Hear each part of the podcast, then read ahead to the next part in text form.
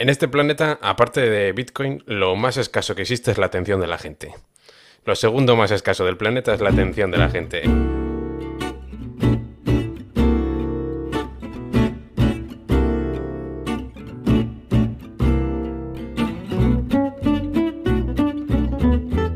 Hace justo un par de años, el mundo quedó conmocionado por un evento que seguro que a día de hoy todavía tenemos grabado en nuestra memoria.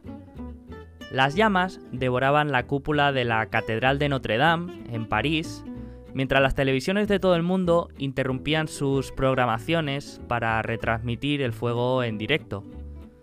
La verdad es que fue un drama y una gran pérdida, sin duda. Por suerte, Facebook actuó rápido y sacó un filtro para poder poner la bandera de Francia sobre nuestro perfil. La mitad de mis contactos cambiaron su foto de perfil por su foto de perfil con la bandera de la liberté, égalité y fraternité. La verdad es que fue un gran alivio. Da igual que no supieran lo que era Notre Dame, que nunca hubieran estado en París o que ni siquiera supieran ordenar los colores de la bandera del país vecino. Ellos la pusieron sobre su foto de perfil.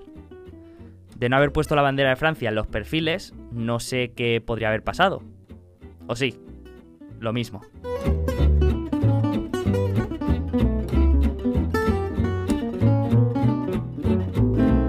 A las llamas les importaba poco que la gente tuviera la bandera de Francia. Y la realidad es que a los que se la ponían, pues tengo mis dudas si les importaba demasiado. A ver, que nadie quiere que se quemen monumentos, pero si no hubiera salido en la televisión y en todos los medios, pues seguramente no nos habríamos ni enterado. Desde el punto de vista racional, ponerse la bandera de Francia en Facebook, pues no tiene mucha utilidad. Los filtros de Facebook no apagan llamas. Entonces, ¿por qué millones de personas vistieron sus perfiles de azul, blanco y rojo? Bueno, pues esto es lo que llamo yo la teoría de la motivación intrínseca.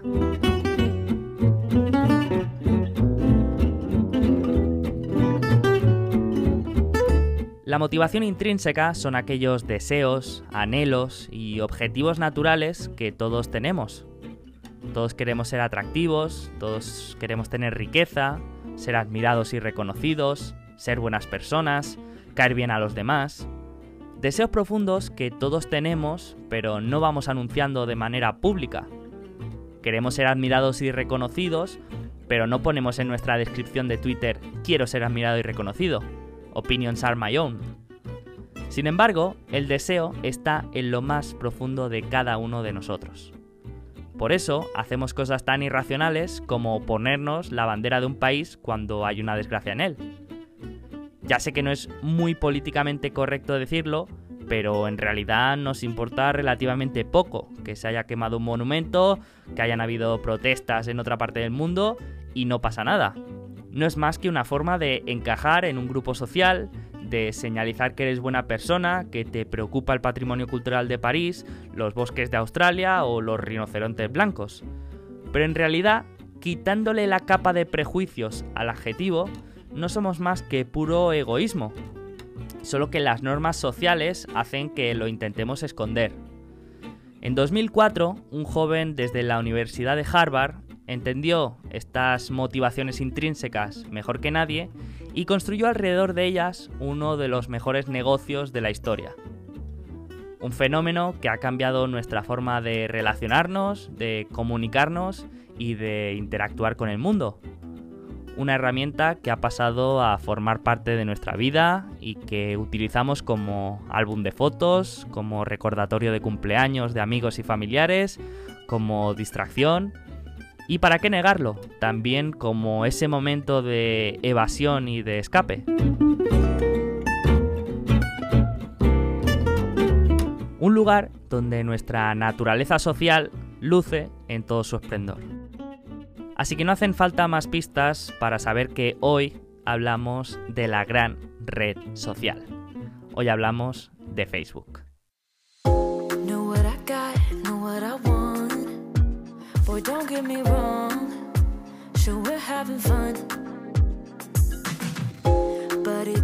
Y para hablar de Facebook en profundidad, no se me ocurre mejor compañía que dos amigos del podcast que ya hemos tenido y que son dos de las personas que mejor conocen la inversión en Facebook. Por una parte tenemos a Javier Acción, asesor del fondo Acción Global, que ya tuvimos en el primer episodio del podcast, y por otra parte a Emérito Quintana, asesor de Numantia Patrimonio Global, y a quien también tuvimos hace más o menos un año, con la que ha sido una de las charlas más escuchadas a día de hoy.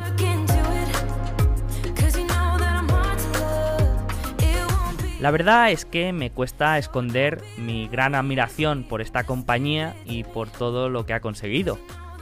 Una vez un compañero de la comunidad de Alfa Positivo me preguntó que por qué me gustaba tanto Facebook si yo casi siempre hablo de empresas inmobiliarias. Le dije que precisamente por eso, porque Facebook para mí era real estate digital. De la misma manera que puedes tener vallas publicitarias en carreteras por las que pasan miles de coches, puedes poner un anuncio en Instagram por el que pasarán los ojos de millones de usuarios. El modelo de negocio es similar. Poner publicidad ahí donde está una de las cosas más escasas del mundo, nuestra atención.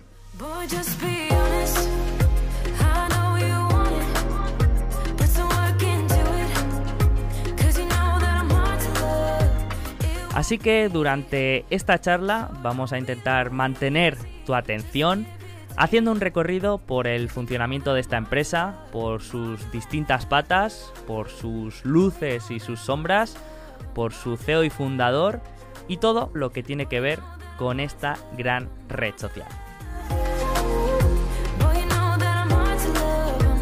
Así que te voy a pedir que actualices tu estado a ocupado durante una hora y nos des tu mejor like porque vamos allá. Muy buenas a todos. Hoy tengo la suerte de poder compartir un café con dos de los profesionales que, que, más admiro y que más sigo. Y tenía muchas ganas de esta charla, así que no me entretengo más. Javier, empiezo por ti. ¿Cómo estás? Muy bien, muchas gracias por la invitación. Eh, para los que no se acuerden, Javier fue el primer invitado del podcast en plena pandemia. Me parece que el primero o segundo día de, de confinamiento. Pero aún así, tenía muchas ganas de repetir y volver a charlar contigo porque me acuerdo que no sé qué pasó aquel día, pero el internet iba mal y el audio, el audio al final no se escuchó bien y me acuerdo que la charla fue muy interesante, pero, pero al final pues no, no se ha podido rescatar, ¿no? Entonces, bueno, encantado de volverte a tener. Y, y por cierto, estoy muy enganchado a la serie de cartas que estás publicando. Que has empezado una especie de serie de cartas donde vas compartiendo un poco tus aprendizajes y tu, y, tu experiencia en los primeros cinco, cinco años de fondo. Que por cierto, enhorabuena por estos cinco años ya con Acción Global, ¿no? Sí, muchas gracias. Es una manera de comunicar muchas cosas que tenía pendientes, pensamientos, eh, experiencias, aprendizajes, errores y un poco el plan de, que tenemos para, para, los próximos cinco años, que, que, estoy haciendo algunos cambios en la estrategia del fondo. Y bueno, pues como eran muchas cosas y yo creo que tampoco tiene mucho sentido publicar una carta de 80 o 100 páginas y que la mayoría no pasen de las dos primeras, pues es una manera también para mí de ir asimilando la carga y ir escribiendo poquito a poco, de hacerlo pues cada dos o tres semanas publicar un capítulo y que sea algo más asimilable, ¿no? Entonces, bueno, pues tengo los dos primeros publicados y ahora en breve publicaré el tercero y así vamos por fascículos, poquito a poco. Bueno, pues dejaré los enlaces en la descripción porque a mí me parecen muy interesantes y, y las recomiendo a, a, todo el mundo que, que las lea porque porque bueno, es, es, es un lujo, ¿no? Poder, eh, poder leer a un profesional que, que, que, sea tan abierto en esta manera de explicar eh, su trabajo, así que se agradece. Bueno, Emérito, voy contigo, ¿cómo estás? Encantado de volverte a ver.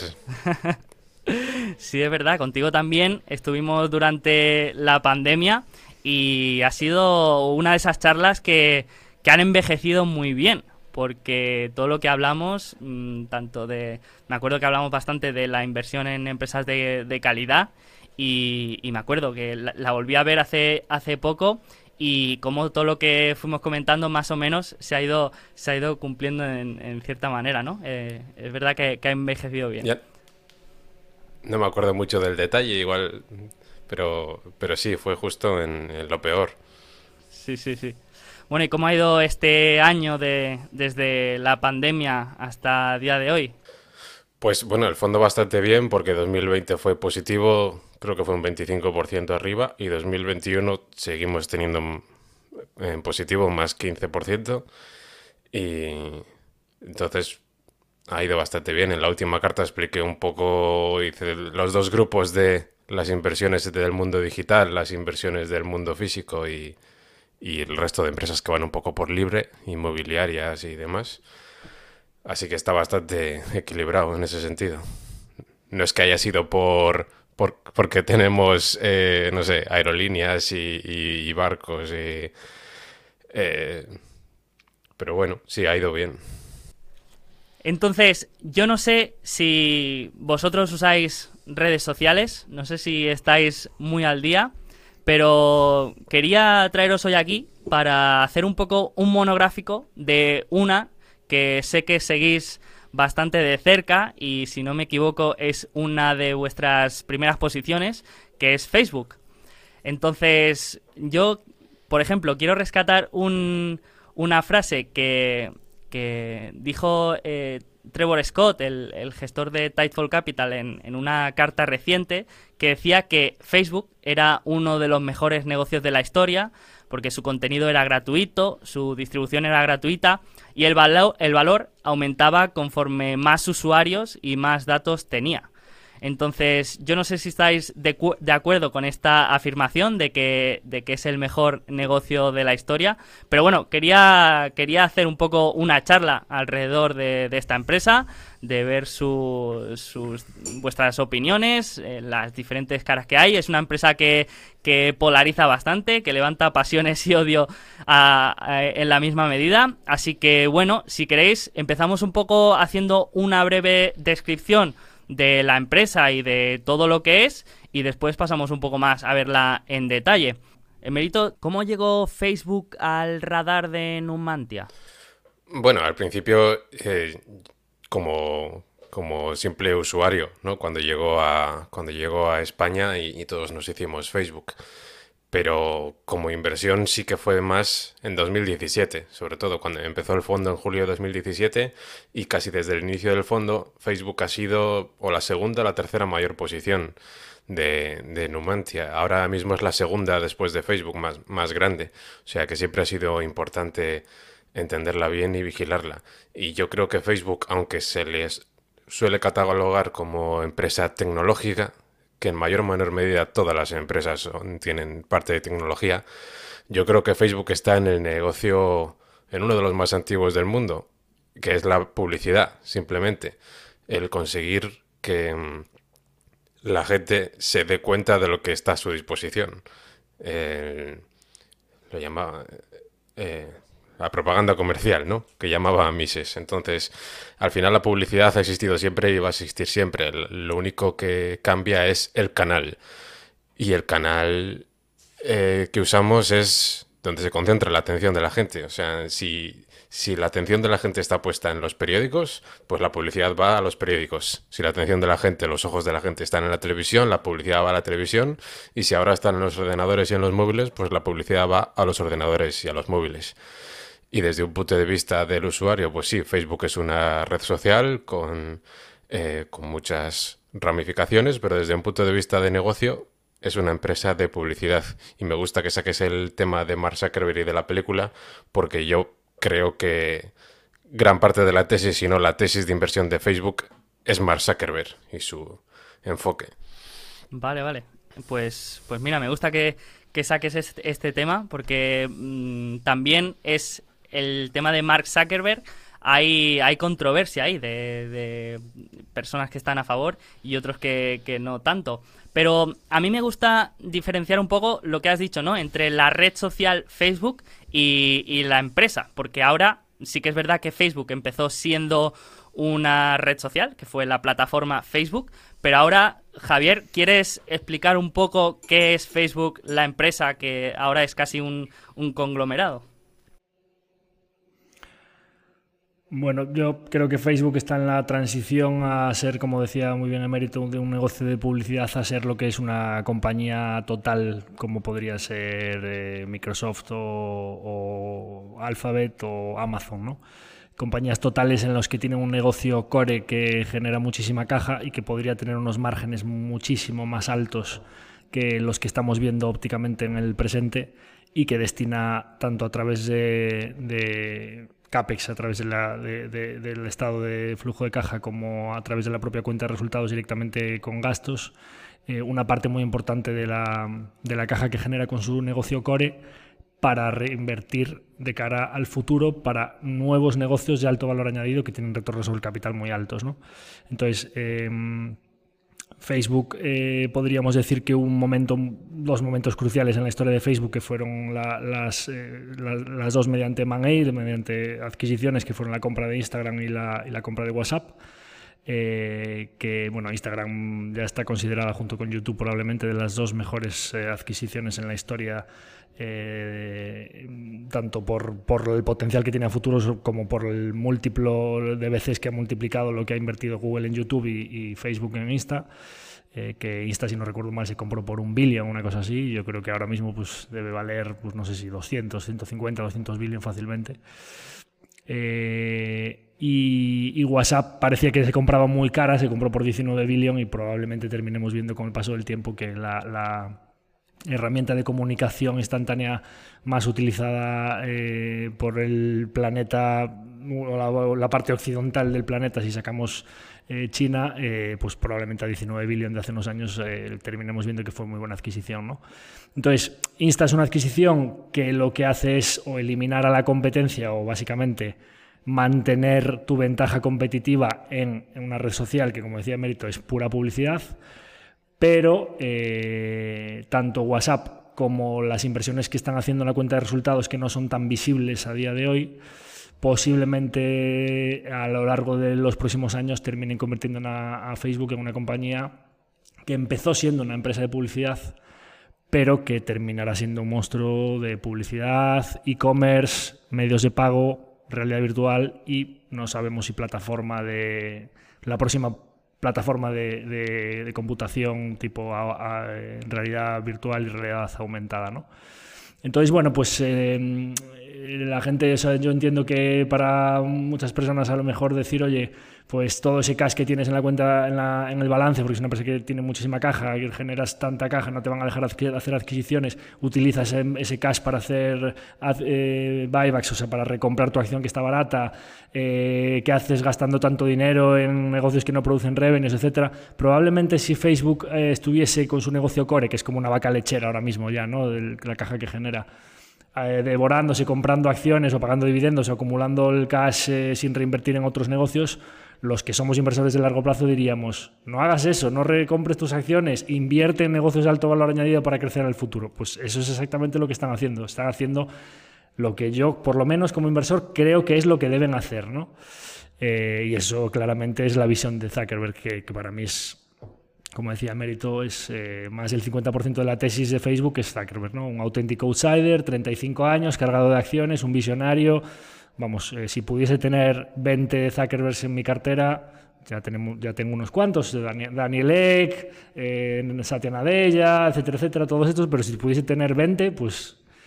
Entonces, bueno, pues la verdad es que tiene muy buena pinta. Pues me, me, está sorprendiendo este punto de vista porque no, no lo conocía. No, no sabía que tenía eh, que, que, la, que la tesis tenía tanto peso en Zuckerberg, pero, pero me gusta. Y más adelante, eh, pues desarrollamos esto un poco. Antes quería profundizar más en, en Facebook y te quería preguntar a ti en mérito eh, sobre el tema del, del ángulo muerte de, de, de, no usuario, ¿no? Porque veo que cada vez que hablas en Facebook, por ejemplo, en Twitter, los comentarios de la gente es, va, pero si eso no lo utiliza nadie, si eso ya hace seis meses que no entro en Facebook, ¿no? Pero lo que vemos en los números no nos dice eso, ¿no? Sí, esa es una de las partes más importantes. O sea, eh, cuando hablamos de la tesis de inversión en Facebook, pues todo el mundo tiene su opinión porque le toca de cerca, porque casi todo el mundo ha sido usuario de alguna de las redes sociales, aunque hay gente que ni siquiera sabe que WhatsApp o Instagram son de Facebook, ¿no? Pero todo el mundo... Eh, ha tenido su experiencia y eso nos puede sesgar un montón. No, no tenemos que dejar... O sea, tenemos que tener la perspectiva del, del consumidor y entender el producto, entender la propuesta de valor pero nuestras preferencias personales no tienen que sesgar nuestras tesis de inversión. Igual que yo puedo eh, no fumar e invertir en una empresa de tabaco, ¿no? O invertir en, algo que, no me gusta a mí personalmente. Y tocando con el tema del, tabaco, mm, o sea, hay mucha gente con una eh, impresión negativa, o por lo menos de cara a la galería dice que tiene una inversión negativa, aunque luego esté enganchadísima al producto. Em, porque es un poco como, como el tabaco de, la próxima década, ¿no? En el que en las encuestas todo el mundo dice que no fuma o que va a dejar de fumar, o cuando salió la campaña de, de Late de Facebook, ¿no? Nos vamos a quitar todos de Facebook y luego cuando acabó el trimestre se vio que subían el número de los usuarios. Y luego eh, es eso, que en nuestro alrededor puede que en, España o en Estados Unidos tengamos esa impresión de que pues, pues mis amigos se han quitado de Facebook y tal. Primero, no vemos que, que la red social eh, Facebook es solo una parte del negocio y tampoco vemos la visión de conjunto, porque si ves los números, cada trimestre se añade prácticamente una España de nuevos usuarios, 40 millones de usuarios, que es una bestiada. Entonces, nosotros estamos viendo el, va, pues a mi alrededor ya no usan Facebook. Y, en realidad, cada, cada tres meses hay una España más de usuarios.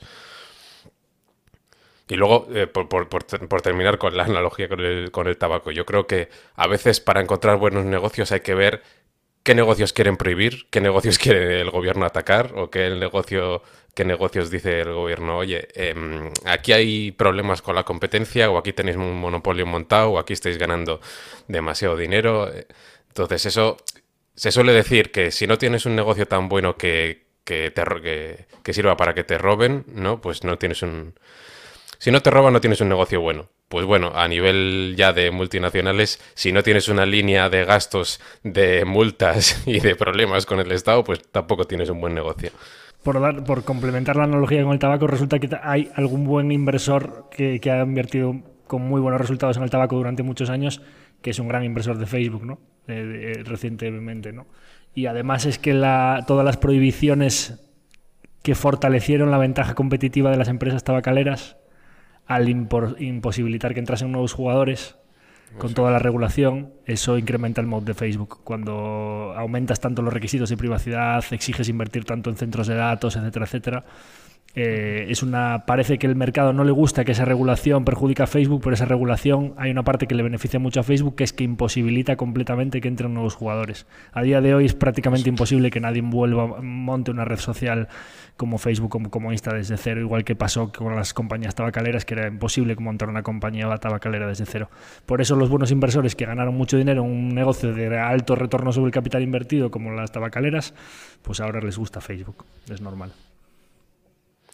Sí, por eso es absurdo sacar a colación ejemplos como MySpace y cosas así, porque ni la escala es la misma, ni la situación real y regulatoria es la misma, ni, ni el cuidado del usuario y de la experiencia es la misma, o sea que no tiene mucho sentido. A mí me, a mí me, hace, me hace gracia que comentéis lo de, lo de la red social, porque ahora tengo la sensación de que una red social es el negocio del siglo y que ahora parece que, todo el mundo quiere montar redes sociales. Pero yo, me, yo, yo recuerdo, antes de Facebook, ya habían redes sociales y no eran para nada negocios que, en los que todo el mundo quisiera invertir, ¿no? Entonces, creo que eh, Facebook no, no, es el creador de la red social, sino el que hace que funcione la red social, el que consigue que, escale a un público más grande y el que consigue que sea una generadora de caja, ¿no? Al final los negocios, eh, mm, las ideas exitosas no solo tienen que ser buenas, sino que tienen que eh, estar en el sitio adecuado en el momento adecuado, ¿no? Y, la adopción tan enorme que ha habido de Internet y la adopción de los teléfonos móviles en cada bolsillo de cada ciudadano medio del mundo eh, en los últimos años ha hecho que la red social, el efecto red, sea tan brutal que Facebook en el momento en el que estaba despegando todo eso, sale el iPhone en 2007, nosotros empezamos a llevar teléfonos inteligentes, Facebook sale a cotizar en 2012 y la, y la plataforma se crea en 2004, creo que es, ¿no? Una cosa así, 2004-2005 en, en, Harvard. eh, justo empiezan a tener el efecto red entre los estudiantes de, Estados Unidos en el momento en el que cada persona del mundo está conectándose a Internet, metiendo un teléfono inteligente en sus bolsillos y ese efecto red es brutal. De hecho, en la película lo cuenta muy bien, cuando empiezan a mandar ese mail viral de únete aquí, y empiezas a ver que los otros están y cómo tú no vas a estar, ese estatus, esa pertenencia, ese retroalimentar ese, ese efecto red, eso es una bola de nieve cosa que no podía producirse tan rápidamente como MySpace o todos estos ejemplos que decía muy bien el mérito que, que, no tiene ningún sentido, cuando para conectarte a internet o para tal tenías que ir a tu ordenador con un modem de 56K y estar ahí conectándote con tu router antiguo y, con una velocidad de descarga de internet que no todo el mundo estaba conectado a internet y que además la conexión era muy lenta, que para subir una foto de perfil tardabas no sé cuánto, una foto de, de un mega, de dos megas, tardabas 10 minutos en subirla, pues lógicamente la facilidad que hay ahora para subir vídeos, para mejorar tu perfil, para enriquecer tu y que todo el mundo quiera estar ahí, pues en los últimos años Facebook estaba en el momento adecuado, en el, lugar adecuado. Sí, sí, totalmente de acuerdo. Y Emérito, tengo una duda que es yo, como empresa, que si quiero anunciarme, ¿por qué voy a elegir Facebook y no Google? Si al final puedo puedo anunciarme en los dos. ¿Hay alguna diferencia de anunciarse en Google eh, versus en Facebook? Sí, eso es muy interesante. De hecho, para entender la tesis y vigilar después la tesis, pues hay que estar siempre en contacto con los publicistas, con las agencias de publicidad, con sus eventos para ver cuál es la propuesta para ellos y si sigue siendo importante, relevante o no, ¿no? Y qué, tiene de diferencial. En general, la publicidad digital consigue resolver un problema muy importante que siempre han tenido las empresas para la publicidad. Y es que ellos gastan en publicidad y siempre solían decir lo mismo. Hay la mitad de lo que me gasto en publicidad funciona y la otra mitad no, pero no puedo saber cuál de las dos es. ¿No? Porque yo te pongo el anuncio en televisión, te pongo la valla publicitaria aquí, pero no sé, eh, no tengo feedback para saber si, eh, si de verdad he llegado a quien yo quiero, si están gastando en, donde yo quiero. Entonces, en la publicidad, en la publicidad online puedes tener un mayor control del contenido, de la atención y del resultado, ¿no? De la, gente que de verdad ha gastado en lo que, en lo que has hecho publicidad. Entonces, por un lado, Facebook no tiene los costes de adquisición de contenido que tiene Google, pero eso eso es un tema aparte, por eso los márgenes son mayores también. Pero Em, digamos que Facebook es una zona de Internet cerrada, ¿no? Es un, es un, ambiente propio. Eh, y digamos que el control que tienen los publicistas sobre el contenido que le aparece delante de, los ojos a, la gente es, mucho mayor. El publicista sabe cómo, en qué formato, en qué, forma, en qué momento le va a aparecer a la persona em, su contenido. Pero además, Em, Google y Facebook son distintos porque normalmente cuando, cuando Google te muestra un anuncio es porque ya has buscado algo, ¿no? Busco un, fontanero en mi zona ¿no? y, te sale el resultado. ¿Qué ocurre? Que Facebook no te... O sea, Facebook te muestra cosas, digamos que te genera demanda en vez de... En vez de em, en vez de satisfacerla. Eso es. Digamos que tú vas a por algo en Google y te lo doy.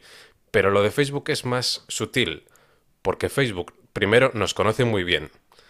Eh, hicieron un estudio en el que decían que solo con 300 clics o interacciones con Facebook ya se podía Facebook podía conocer mejor a una persona haciendo un test que su cónyuge o que su pareja, o sea que era eh, bastante bestia. Entonces, por eso a, la gente al final le a la gente al final le gustan las cosas gratuitas y los anuncios relevantes para él, no los anuncios random que no tienen nada que ver contigo. Pero bueno, al, margen de eso, eh, Facebook conociéndote puede generar demanda mucho mejor. Y si yo soy Nike, pues me puede interesar mucho saber si si, tus amigos y tú hacéis deporte o si sigues a una persona, un deportista famoso o demás, y, y mostrarte mientras estás viendo tus cosas de tus amigos, tu familia, tus noticias y tal, mostrarte no tanto resolverte una demanda concreta, porque puede que nunca hayas buscado de unas zapatillas o de una GoPro y tal, sino venderte una experiencia, ¿no? Venderte de... Em, pues te vas de vacaciones a hacer surf, ¿no? Y puedes grabarlo con tu GoPro o, puedes em, eh, darte un eh, correr por las mañanas con tus amigos con estas nuevas Nike. Es, mucho más, más distinto, más rico el contenido y es generación de demanda en vez de satisfacción. Entonces yo creo que eso de cara a los publicistas es bastante valioso y, y, ya digo, en un entorno cerrado de control de la experiencia en el que puedes medir el retorno de la inversión. Sí, sí. Eh, de hecho, bueno, yo, yo Facebook no hace, hace tiempo que no lo uso, pero Instagram sí. Y, bueno, a veces es, sorprendente, ¿no? Que mm, te metes ahí y, yo mm, quizá habré dado 20 likes en toda mi vida en Instagram y, pero me salen ahí, pues, una ropa que yo compraría. Si me gustan las bicicletas, me sale una bicicleta. Si, si he estado hablando hace poco de, de algo en concreto, me, me, aparece ahí. Y la publicidad, digamos que es muy relevante, ¿no? son cosas que, que, yo compraría. En cambio, otra, otra red social, como por ejemplo Twitter, pues dices, ahí ves realmente la diferencia, porque la publicidad que te, que te encuentras ahí es que me no, no, te, no os engaño si digo que jamás he pulsado una publicidad de, de Twitter. En cambio, no sé, pues hoy me ha salido en Instagram un, un escritorio para trabajar de pie. Pues eh, eh, estos, estos saben que trabajo desde casa. Eh, ¿cómo, lo saben? Bueno, pues al final te conoce mejor que, tu propia pareja. Estoy totalmente de acuerdo. Y, no, te y no te olvides de que, de que la televisión te suelta anuncios porque sí. Igual te suelta anuncios de higiene femenina y tú eres un hombre, o te suelta anuncios de, de prótesis para los dientes cuando no necesitas. sí, sí, sí, tal cual. Y Javi, has comentado antes eh, en Instagram que ha sido una de las mejores adquisiciones casi de la historia, ¿no? Que ha sido un, un 100 bagger.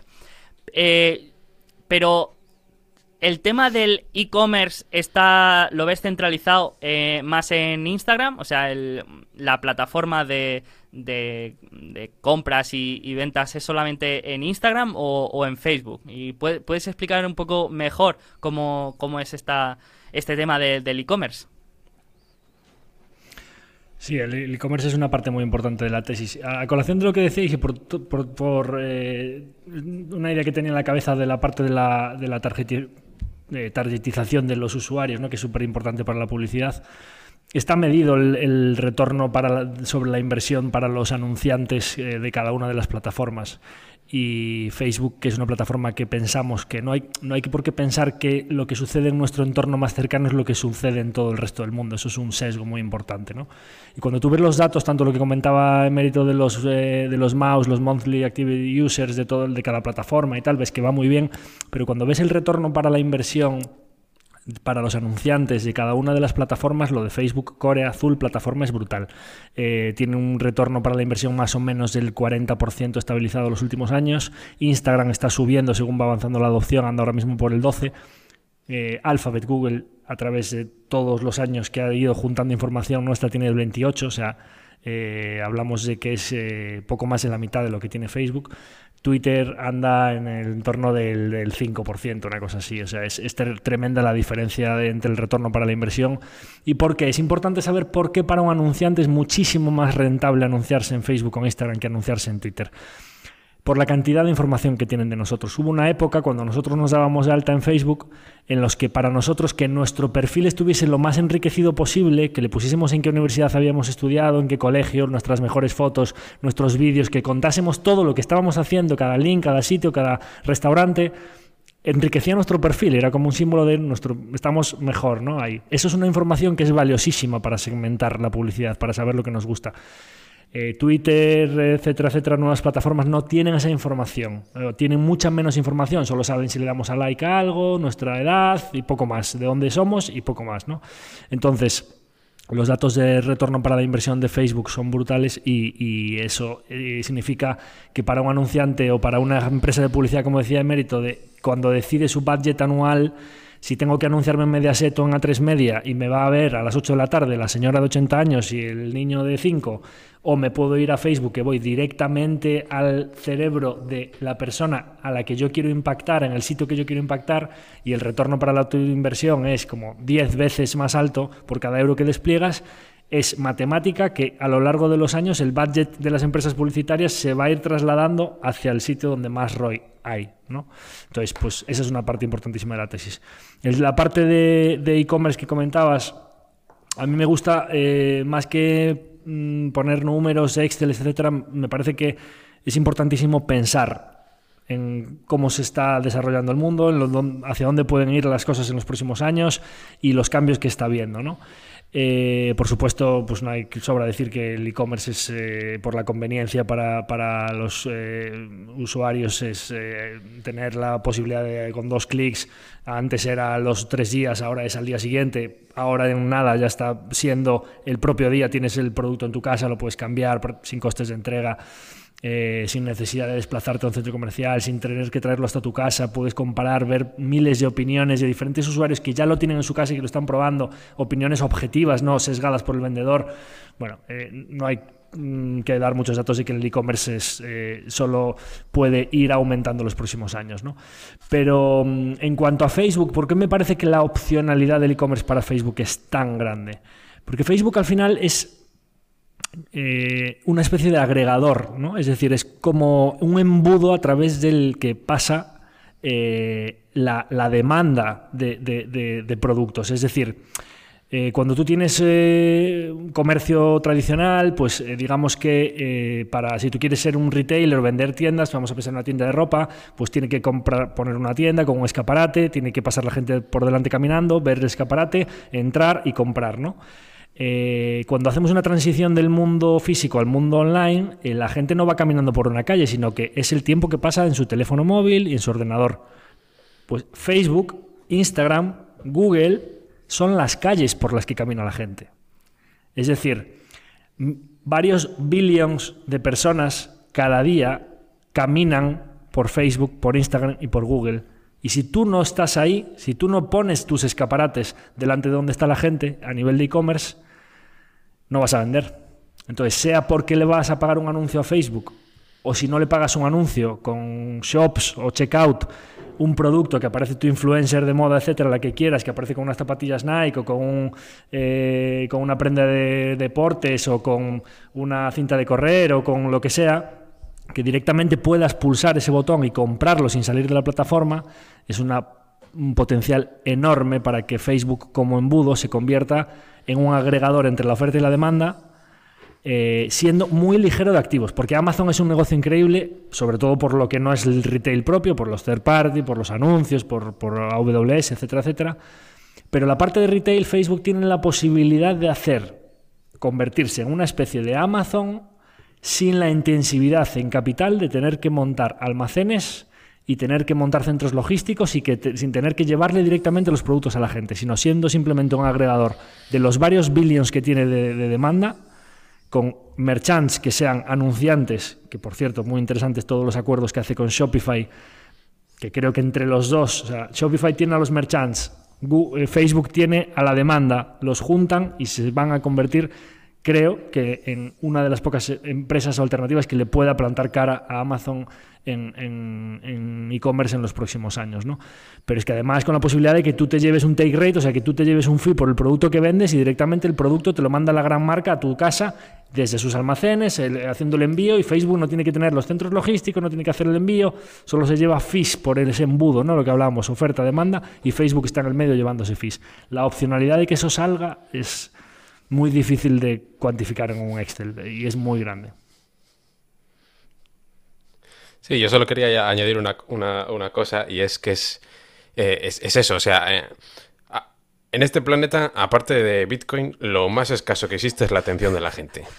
Lo segundo más escaso del planeta es la atención de la gente. Entonces, es, es importantísimo eh, conseguir, aparte de lo que la gente está, el tiempo que la gente está trabajando, durmiendo, comiendo y tal, eh, o sea, todo el mundo quiere conseguir nuestra atención en el resto del, del, tiempo, ¿no? Eso es muy, muy valioso. Pero es que además el espacio en nuestros móviles, igual que en las ciudades, ¿no? Pues hay escasez de suelo y siempre son valiosas y tal. El espacio en nuestros móviles para aplicaciones, ¿no? De aquí está Facebook, aquí está tal, aquí está. Eh, hay espacio para muy pocas, no queremos 10 aplicaciones sobre lo mismo. Entonces, yo eso también lo veo como real estate, ¿no? Como, como inmuebles. Y eso también es importante. Y luego, como resumen, yo creo que la estrategia de Facebook en cuanto al e-commerce es que Instagram se convierta en la tienda y WhatsApp acabe siendo la caja registradora. Vale. Y pues, pues mira, me das pie a, introducir el, el tema de WhatsApp, que es otra de las patas importantes de Facebook, pero que, por ejemplo, el otro día también hablábamos en un podcast con, con Carlos Aizpudura de, de, este tema y decía que nos la habían metido doblada con WhatsApp porque era una pata que se supone que iban a monetizar hace dos años y que todavía sigue ahí. Pero hay una anécdota que, que me gusta mucho, que, que, es que, no sé si, si, lo sabéis, pero cuando, cuando WhatsApp se iba a vender, el que lo iba a comprar era Tencent el que ya había iniciado el proceso de negociación y ya habían llegado a una fase avanzada de, de, de la adquisición y tal. Y, y, cuando el CEO iba a, a la, bueno, a, a, cerrar ya la, la, adquisición con WhatsApp, tuvo un problema de espalda y lo tuvieron que, que operar. Se tuvo que posponer este, este acuerdo y llegó Mark Zuckerberg y acabó comprando WhatsApp por poco, por poco menos del doble por lo que lo iba a comprar Tencent. Es decir, aquí te demuestra un poco la, la, intención que tenía Mark Zuckerberg con WhatsApp. Y yo creo que, que, es sorprendente porque es un producto que cuida mucho y que si todavía no ha querido monetizar es porque quiere cuidar mucho la experiencia de usuario, ¿no? Eh, Javier, ¿quieres comentar algo de, de WhatsApp y de su monetización? Bueno, hay que recordar que WhatsApp costaba, llegó a hacer el amago de costar, no sé si era un euro, una cosa así, con los millones de usuarios que tiene WhatsApp, pues solo con que decidiesen cobrar, imagínate, con, la, con el efecto red que tiene ahora mismo, que si Telegram, no sé cuánto tal, eh, no nos cambiamos, tenemos todos nuestros chats, cuando quieres cambiarte y todas tus fotos, o sea, ahora mismo tiene un switching cost WhatsApp, eh, todos tus grupos... Eh, el valor de WhatsApp básicamente es la gente que no se iría si cobrasen cuánto le podrían cobrar para que no se fuese. Lo multiplicas por los números de usuarios y eso básicamente podrían empezar a ingresar, a ingresar eso vía WhatsApp. Eh, sin ni un solo euro de coste adicional, porque todos los costes ya están imputados en la cuenta de resultados, que luego ya, como estuvimos comentando antes, Sergio, si quieres hablar del tema de los costes y la cuenta de resultados y todos los gastos que están imputando ahora mismo a revenues cero, con ingresos cero para, para Facebook, pues WhatsApp es otro ejemplo, ¿no? Hmm. Pero yo creo que ellos lo que están haciendo es... Eh, otra vez más eh, visión de largo plazo. Es verdad y reconozco que uno de los motivos por los que Facebook cotiza teóricamente a un precio, a un múltiplo bastante bajo, es porque se están moviendo eh, desesperantemente lentos en muchos aspectos. ¿no? Está claro que Facebook, Instagram, WhatsApp eh, eh, tienen que ser una super app tipo como, como es eh, WeChat en China, ¿no? que pues, compras videojuegos, em, tu chat con todos los amigos, tu red social, todo, lo tienes todo en una super app y creo que los tiros irán hacia ahí, pero lo están haciendo muy lentamente porque están invirtiendo a lo grande en centros de datos, eh, eh, en todo el tema privacidad, para cumplir con todos los temas regulatorios, o lo que podríamos decir, ensanchando mucho el mod para que llegue a un punto eh, el efecto red que tengan y, toda la inversión que haya que hacer para, para, alcanzar los estándares de seguridad y privacidad que tiene Facebook, medios de pago, imaginaros cuando eso sea una caja registradora, como decía M, pues oye, si tío, tú estás con un compras online, con chats, con todos los datos privados de la gente, pagando y transfiriendo dinero entre empresas y, y particulares de todo el mundo, pues eso es un tema muy delicado, ¿no? Entonces, eh, están yendo muy lentos, pero yo creo que lo que están haciendo es hacerlo bien, es decir, construir todas las infraestructuras para que eso se termine convirtiendo en una especie de super app. A nivel regulatorio, creo que también les interesa mucho que las plataformas WhatsApp, Insta, Facebook y tal estén unidas por detrás. De hecho, WhatsApp by Facebook, ta, ta, ta, ta, ta, lo que están haciendo de que se empiece a ver que está todo interrelacionado y que lo que cambie sea la carcasa que, o sea, o la pantalla que nosotros vemos ese fuera, pero que las tripas estén todas unidas entre las plataformas porque si consiguen eso, eh, aunque aparezca un regulador que les decida eh, romperlo, mm, básicamente a nivel tecnológico va a ser imposible romperlo con lo cual eh, eso va a defenderlos mucho a nivel de, ante los reguladores y está todo unido por detrás, ¿no? Entonces tienen ventajas, están haciéndolo lento, pero yo creo que lo están haciendo por el camino seguro, ¿no? Tiene el potencial de tener la herramienta de comunicación instantánea de, de, de nuestro siglo con toda la parte de monetización, de, chat con todos tus amigos, la parte de la red social, posible parte de realidad virtual a medio plazo y demás, es que todas esas plataformas con toda la utilidad interconectada que puede tener la verdad es que pinta muy bien. Yo creo que lo que están haciendo es pensar a largo plazo, eh, como ha hecho Google con tantas otras de sus plataformas. Google Maps no lo monetizo, YouTube no lo monetizo, y cuando tienes un efecto red tan grande, tienes a todos los usuarios en tus manos, tocas dos o tres teclas, todo a, generar caja. Creo que la idea es esa. Genial. Sí, igual, igual no le estamos dando suficiente importancia, pero es justo eso. O sea, ¿por qué es importante Zuckerberg? Primero porque tiene mentalidad de fundador, ¿no? Porque es su creación, su pequeña, y porque se, se deja la vida en ello. Pero porque también es lo que decida él. La empresa va a ser lo que decida él. Y entonces eh, cuando eres un fundador y cuando eres una persona como él, aparte del tema estratégico, la visión a largo plazo es muy importante. Y en Facebook se ha visto repetidamente cómo hay sacrificios del corto plazo, ¿no? Eh, para conseguir durabilidad del, modelo de negocio a largo plazo. Eh, una forma de conseguirlo directamente es de los datos, porque hemos hablado de que son muy valiosos, porque nos conocen muy bien, pero también es una forma de saber cuál tiene que ser la estrategia, porque nos conocen también. O sea, yo creo que Facebook se está dando cuenta, igual que cuando hacemos muchos eh, estudios de, mercado y con inteligencia artificial y demás, que los seres humanos son muy, muy predecibles, mucho más de lo que pensamos. Entonces Facebook sabe lo que tiene que hacer para que la empresa perdure. Pero se ha visto en muchos ejemplos. Cuando se pasó del PC al móvil, se dijo que Facebook estaba acabada y sin embargo aparte de ese sacrificio del corto plazo y de menos beneficios, pues se demostró que era muy buena estrategia cuando creo que fue en 2017 se decidió no priorizar los anuncios que más dinero le iban a dar a Facebook, sino que se decidió priorizar los posts en el feed eh, de amigos y familia, pues entonces eso era menos dinero eh, para Facebook, era peor para los anunciantes, pero mejor para la experiencia también se ha decidido a propósito limitar la cantidad de minutos que está la gente en la aplicación. Hay aplicaciones que simplemente son lo más adictivas posibles para que estés lo máximo tiempo posible en, ellas. Facebook lo que hace es eh, cambiar, eh, cambiar tu, conducta directamente por cómo es Facebook para limitar los minutos que estás en la aplicación para que no te hartes igual que, si te hartas de, cuando te empachas de jamón o cuando te empachas de fresas o de chocolate, ¿no? Entonces, se ve se ve eso, se ve sacrificio del corto plazo y en los márgenes también por esas inversiones de las que hablaba Javier y yo creo que ahora la más importante o lo que más me llamó la atención hace poco es que eh, la pata de Oculus y de la realidad virtual pues es de la que menos se habla y sin embargo el 20% de los empleados, el 20% de todos los empleados de Facebook se dedican a eso. Entonces ese es una clara, es un claro gasto, eh, es una clara inversión disfrazada de gasto para el futuro. Sí, de, hecho justamente hemos estado hablando eh, antes de, empezar a grabar, grabar con, Javier de esto y, me ha gustado mucho lo que has comentado de, que esta pata de, de Oculus ya, ya supone una, una opcionalidad positiva, pero ya ha dejado de ser un riesgo, ¿no? Porque, entre comillas, ya está reflejado en los estados financieros de la empresa, ¿no?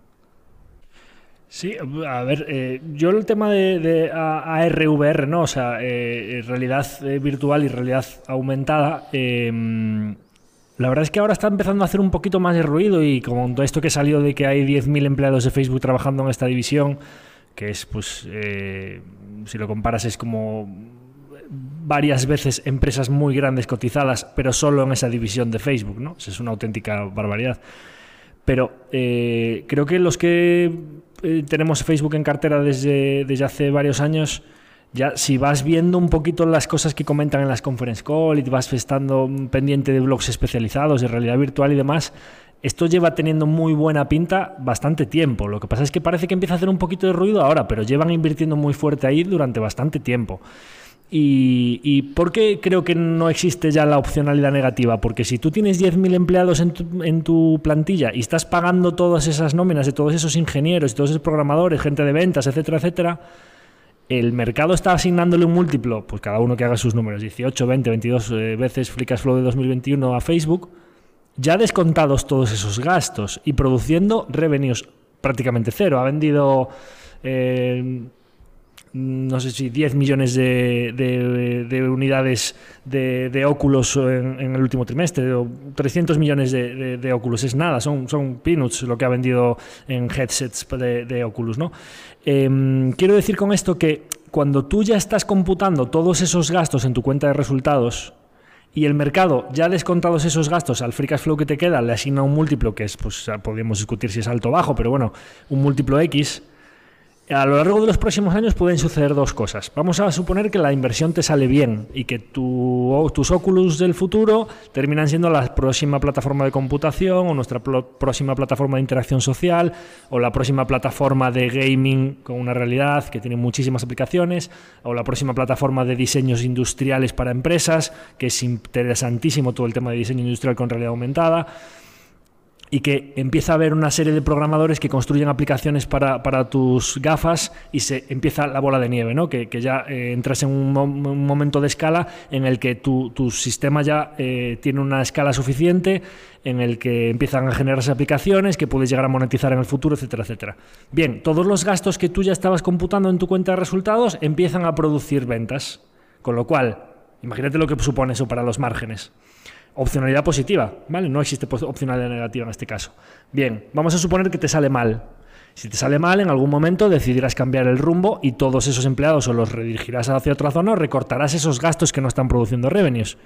Es decir, si estás computando ya en tu cuenta de resultados actual una serie de gastos que puede ser que se reduzcan si te sale mal. Eso es una opcionalidad positiva también. Quiero decir, que los gastos o el hecho de que eso te salga mal a futuro ya está contabilizado en la empresa a día de hoy. Con lo cual, si te sale bien, genial, porque vas a producir muchísimos más ingresos, y si te sale mal, pues unos gastos que estás eh, contabilizando ahora mismo los vas a dejar de contabilizar. Con lo cual, que hagan las cosas de esta manera y que el mercado esté pagando el múltiplo que está pagando por Facebook actual con lo que está generando, me parece que es un poco una ineficiencia que creo que es una diferencia de plazo temporal. Es decir, nosotros como inversores de largo plazo tenemos una visión de Facebook que el mercado que mira los siguientes dos o tres cuartos pues no tiene. Eh, pues eh, creo que la opcionalidad negativa en este caso no existe, ¿no? Solo pueden pasarte cosas buenas, creo. Eso es otra parte, eh, solo por puntualizar, otra parte que la gente no entiende, o que inversores profesionales incluso no entienden, ¿no? ¿Cómo tienes Facebook si es una de las empresas más grandes del mundo y eso, pues casi que por definición tiene que estar muy bien em, cotizado y, tiene que ser eficiente y, todos los analistas, todos los ojos están puestos en Facebook, no podemos saber más de Facebook que lo que sabe el mercado. Y sin embargo, bueno, yo creo que puede haber ineficiencias en, a todos los niveles, oportunidades a todos los niveles. Pero es que en las empresas más grandes vemos que con 6, 12 meses de diferencia cambia su valor de 300 mil millones arriba y abajo. Es una barbaridad, pues como pasa con mm. Apple y demás. ¿Por qué? Porque primero los analistas, que son muchos, nunca han tenido un criterio especialmente bueno para largo plazo, ¿no? Siempre han estado, han tenido otros incentivos y centraron más en el corto plazo. Pero es que los movimientos de rebaño y los cambios de la narrativa al final es Em, lo que más mueve esas acciones grandes. Entonces, si tú eres un inversor a largo plazo que lo entiendes bien y consigues aislarte de esa parte más emocional y, de cambio de narrativas, pues perfectamente puedes encontrar empresas enormes cotizando eh, baratas, pues a Amazon 2014, 2015 o, 2017 o ahora, o Facebook o Versailles Hathaway hace unos años, o sea, no importa el tamaño, a veces es incluso eh, positivo para estas tesis en las que lo que necesitas es ir simplemente más paciente que la media. Claro. En mi caso, yo lo, comentaba antes con Sergio, ¿no? que, en el caso de Facebook concretamente, eh, a mí no me gusta ver comentarios de Facebook está regaladísima, este múltiplo, el mercado está loco, esto tiene que estar a 35 veces free cash flow, y está a 18 a 20 y esto está baratísimo y tal. Eh, en una empresa como tú muy bien decías que, está tan analizada, ¿no? que, es pues, un blue chip de este tipo, una, big cap, pues que, está súper peinada por el mercado y que prácticamente no se le va a escapar nada a nadie. ¿no? Pero me gusta, me suele gustar eh, mirarlo desde otro enfoque, que es decir, vale, ¿qué está viendo el mercado para pagarle a ese múltiplo? Es decir, intentar entender qué, es, cuáles son los riesgos o cuáles son las cosas que no le gustan al mercado para saber si yo puedo vivir con esas cosas, ¿no? para saber si yo puedo asumir esa inversión a ese precio eh, con esos eh, riesgos o esas amenazas que ve el mercado.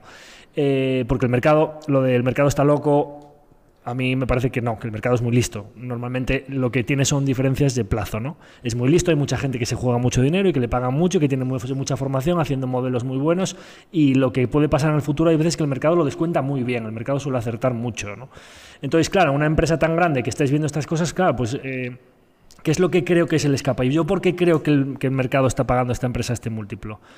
Yo lo entiendo. Entiendo que el mercado está viendo que Facebook es una empresa que, aunque la mires a plazos largos, ha compuesto en fundamentales, no la acción, a fundamentales a niveles del 35%, pues viene de componer al 50% anual y ahora mismo está componiendo más bien al 20%, con un año bastante malo como fue el 2020 por todo lo que pasó con el COVID, que cayeron mucho los, los CPMs y, y en general el mercado de la publicidad, etcétera. Eh, pues parece que viene ralentizándose el crecimiento. Además está aumentando mucho los gastos. Además, eh, a nivel regulatorio parece que toda esa caja que tiene no se la van a dejar reinvertir. Está puesto en el foco no SG, pero de que hay muchos fondos que mm, eh, si tú tienes Facebook en cartera va a haber inversores que te dicen, oye, pero ¿cómo inviertes en Facebook? ¿no? Si eso, esa plataforma está como muy muerta. Entonces, como que no es muy, no está muy bien visto tener Facebook en cartera o no es una inversión que quede muy bien como otras que ahora acaban de estar muy de moda en toda la, última época del COVID y que es como muy fashion, ¿no? Tener ese tipo de compañías. el tema regulatorio, el tema de que se ralentiza el crecimiento, el tema de que están gastando primero muchísimo CAPEX, luego ahora muchísimo a través de la cuenta de resultados. parece que se ralentiza el crecimiento, que los márgenes ya no tienen opción de, expandirse y todo eso son cosas que el mercado le suele pagar a menos múltiplo, ¿no? Bueno, le das la vuelta a, esa, todas esas cosas y dices, pues que todo este gasto que están haciendo es para crecer en el futuro, en opcionalidades de negocios que son muy, muy rentables, ¿no?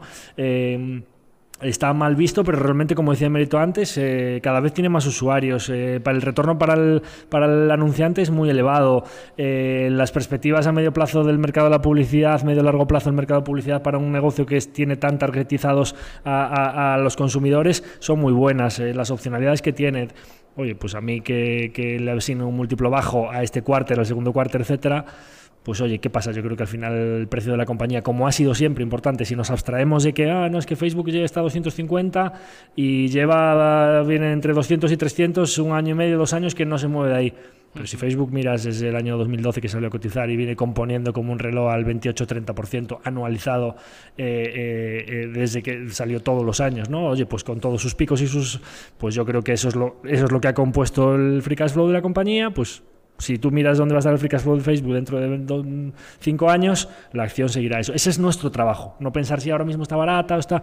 Oye, que viene un re-rate y el free cash flow de 2025 en vez de 18 veces te lo pagan a 25 veces.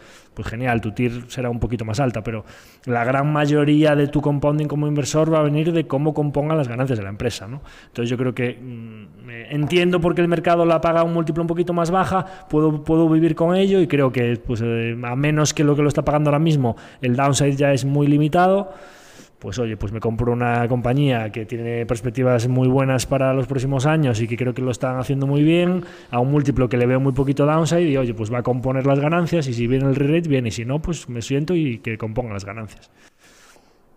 Sí, es que por poner un poco en perspectiva, es que estamos hablando de, que está barata o que está múltiplo bajo, es que después de todas todos los aspectos cualitativos que hemos comentado, no sé si ahora mismo, porque ha, tenido un par de semanas buenas de, en, el mercado, pero hasta hace poco estaba un múltiplo inferior al del SP500 y de todas las fan, las, grandes empresas, las Google, Amazon, eh, Apple y Netflix, Facebook era la que, la que tenía una valoración más, más ridícula, ¿no? Entonces, para poner un poco eh, en perspectiva, ¿no? Que está, estamos hablando de una empresa con, con todos estos aspectos cualitativos que hemos comentado a un múltiplo inferior a la media del mercado.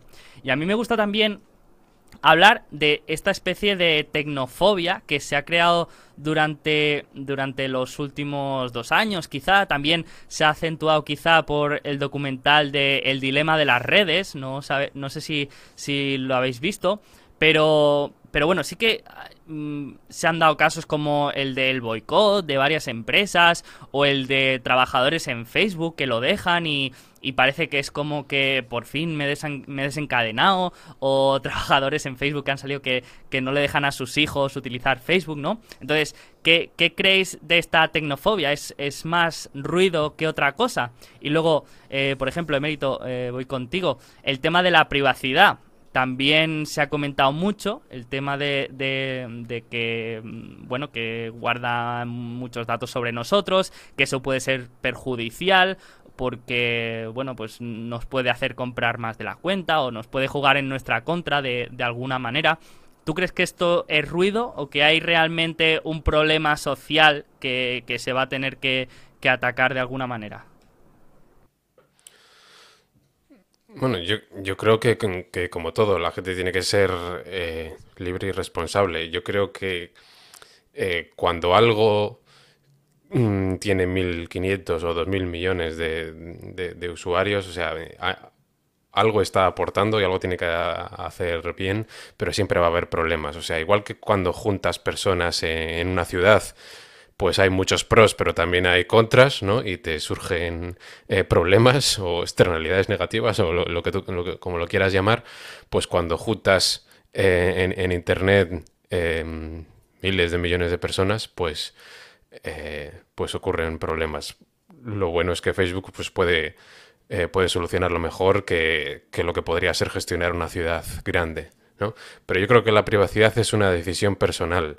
La verdad es que Facebook, tú cuando te, metes y te pones a mm, controlar los, eh, los de la privacidad, hay mucha granularidad con la que puedes controlar esto sí, esto no, esto sí, esto no. Entonces, yo creo que la privacidad es algo, ya digo, pues bastante personal. Si tú quieres limitarla eh, o controlarla, lo puedes hacer.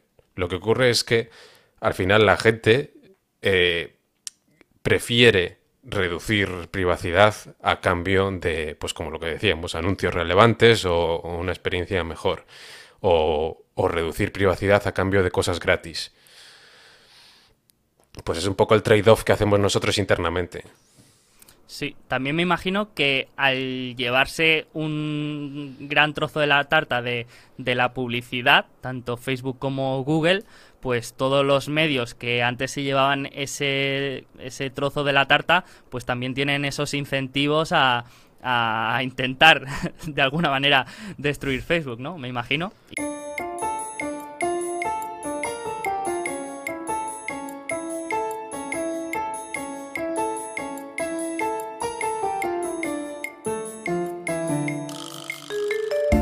Hacemos una breve pausa para estirar las piernas y comprobar nuestros muros de Facebook, que llevamos un rato sin actualizar. Y mientras Emérito comparte una story de la charla y Javier cambia su foto de perfil, aprovecho para agradecer a todos los miembros de Alfa Positivo por hacer que este proyecto sea sostenible y que podamos seguir teniendo estas magníficas charlas.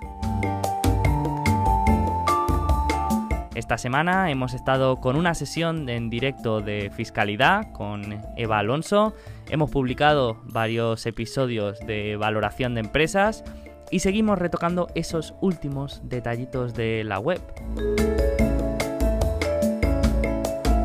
Y si no eres miembro de Alfa Positivo pero te gusta este tipo de contenido y quieres algo más, tengo una buena noticia y es que a finales de abril publicaremos un programa gratuito de inversión para todos aquellos que no tengáis suficiente con un episodio semanal. Y no me entretengo más porque volvemos a tener a Emérito y a Javier aquí de nuevo, así que seguimos hablando de Facebook, de la economía de la atención y de todo sobre esta gran red social. Genial, pues pasando un poco a la, aproximación para, hacernos una idea de, cómo valorar Facebook, de cómo valorar esta empresa con, tantas diferentes patas, segmentos, opcionalidad, palancas de, crecimiento. Por ejemplo, Javier, quería empezar preguntando qué es lo que miras tú cuando mm, publica informe anual Facebook, por ejemplo, eh, los financials, ¿qué, es lo primero que miras? Eh, ¿El engagement, los márgenes, los CPMs? ¿qué, es lo que más te interesa? Bueno, eh, la verdad es que yo, creo que la, presentación que ellos hacen en los slides que ponen ellos creo que entienden bastante bien lo que le importa al mercado y rápidamente en los tres o cuatro primeros slides ya rápidamente ves si ha sido un buen cuarter o no, ¿no? Eh, básicamente al final es eh, número de usuarios por eh, ingreso ARPU por cada usuario en cada zona geográfica y ya vas viendo un poco si la tesis sigue firme o no, cómo están creciendo en emergentes, cómo están creciendo en Estados Unidos, la monetización de cada usuario en Estados Unidos frente a la monetización de los usuarios internacionales, cómo puede converger eso a medio plazo, que bueno, yo soy un poco escéptico, Estados Unidos el, el nivel de consumismo y de gasto en publicidad y demás de los usuarios es, es, muchísimo más elevado que en el resto del mundo y no veo que la tesis de Facebook sea, ¿no? Es que en Estados Unidos el ARPU es tanto y ahí va a converger y tal, no, pero bueno, hay una, hay una diferencia demasiado grande, ¿no? Entonces, bueno, pues eso, todo lo que son los usuarios. Hay un Facebook hace un poquito de trampa en cuanto a los usuarios porque mete los usuarios conjuntos y no te dice la plataforma Core y los de Instagram y los de WhatsApp y habla como de familia de familia de aplicaciones. Pero bueno, lo que sí que es un hecho es que prácticamente la mitad de los eh, habitantes del planeta Tierra tienen Facebook o una de sus aplicaciones, 2,4, eh, 2,5 billón, aumentando cada trimestre un porcentaje probablemente esté un poquito más estancado y maduro en Estados Unidos y Europa, pero creciendo muy fuerte en emergentes. Por eso quería decir que, que, no tenemos que pensar que todo el mundo es como nuestro entorno más cercano, que hay muchos países donde Facebook está creciendo mucho en usuarios. La monetización de cada, de cada uno de esos usuarios, el, el, ARPU, engagement, por supuesto, el tiempo, como decía Merito antes, el tiempo que pasamos en la plataforma, y no tanto el tiempo que pasamos, sino si es un tiempo de calidad, que no esté todo eso lleno de vídeos virales, clickbait, sino que el contenido que que, veamos ahí nos guste, que sean publicaciones de la gente que estudiaba con nosotros en la carrera, de nuestros familiares, cosas que, nos guste entrar, oye, pues tuvo un hijo fulanito, oye, pues no sé quién fue a cenar a no sé dónde y tal, pues que sea realmente una red social, no, un muro publicitario, ¿no? Em, y luego básicamente pues una vez que sabes un poco el número de usuarios cómo va, la monetización cómo va, etcétera, pues te vas a la parte más de, de, si están siguen lanzando el CAPEX por una rampa o si ya lo han estabilizado, que ya lo han estabilizado. Eh, si la tesis sigue creciendo en ingresos, eh, los gastos es lo que está volando ahora, pero igual que pasó con el CAPES en 2018-2019, que el mercado le pegó muchísimo, que me estaban metiendo CAPES a saco, ahora el CAPES se ha estabilizado y lo que, está, lo que tiene es una tasa de gastos muy altos, que yo creo que los gastos se estabilizarán y los ingresos previsiblemente seguirán subiendo, con lo cual eh, cuando ves un CAPEX ya moderándose, los gastos sabes por qué se están produciendo y crees que también van a empezar a no a, no a bajar, pero sí a dejar de crecer, y los ingresos ves muy complicado que no sigan aumentando a tasas, mm, aunque sea el 15-20%, pero con el operating leverage, al final va a haber expansión de márgenes, ¿no? Cuando estás gastando tanto en algunas partes de la tesis que no están produciendo ingresos. Entonces, bueno, pues eh, realmente Facebook es una de esas compañías en la que eh, te lees las conference calls, vas viendo un poco todo lo que sacan, la parte de WhatsApp, de, Shops, todos los acuerdos con Shopify. Es muy importante estar entre trimestres pendiente de estas cosas. Pero realmente eh, pasa un poco como con Microsoft Alphabet o lo que decía Emérito antes de, de Amazon, ¿no? Estas compañías cuando las conoces bien y presentan información nueva, es tan clara la información que en menos de 10 minutos, cuando te conoces muy bien la compañía, ya sabes eh, si está siendo una buena presentación, si ha sido un buen quarter, si no, eh, etcétera, etcétera. ¿no?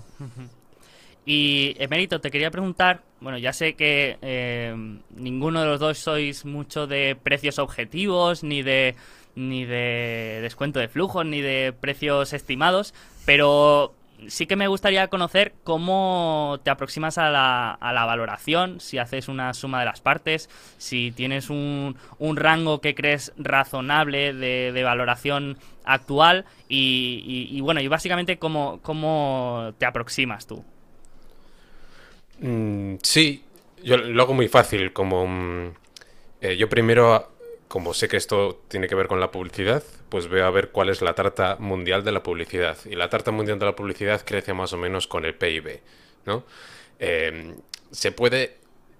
Yo creo que esa tarta de la publicidad que se suele decir, son 600, 700, 800 mil millones, yo creo que es parte de una tarta más grande que es el marketing en general. Y eso en el mundo digital puede absorber parte de, la parte física a mayor ritmo. O sea que yo creo que esa tarta de la que se suele hablar de la publicidad está eh, infraestimada. Pero bueno, dentro de esa tarta, que crece con el PIB, con la riqueza, más o menos, es un poco cíclica, pero crece con la riqueza, pues la parte digital, Google, Facebook, eh, Amazon, em, pues crece más rápido, crece al 10-13%, y dentro de esa, la publicidad en el móvil, pues crece todavía más. Y entonces en esa parte del crecimiento, pues, pues sí, em, Facebook, Google y, y Amazon pues son una especie de monopolio tripartito que se llevan todo en todos los dólares de inversión. Entonces, pues más o menos puedes estimar, como es una mejor propuesta para la gente y para los anunciantes, cuánto puede crecer, cuánto puede llegar a formar parte de esa gran tarta. Y luego yo lo veo, o sea, el tema cualitativo luego afecta. Cuando hemos hablado de que yo creo que Facebook para los anunciantes es una mejor propuesta de valor, y dentro de esa tarta Google es X y Facebook es X, pues yo desde 2017 uno de los indicadores, si quieres, de valoración que he visto, también teniendo analizada Google, es ratio Google-Facebook. Es decir, eh, yo creo que esto es una propuesta de valor mejor. ¿Por qué no va a ser esto en, la parte de publicidad tan grande como Google? Pues, pues vas viendo, ¿no? Cómo va siendo eh, eh, Google y Facebook. Pero Sí, luego puedes meterte a decir, mira, los, márgenes, em, o sea, se están fustigando a sí mismos mucho, ¿no? Se están...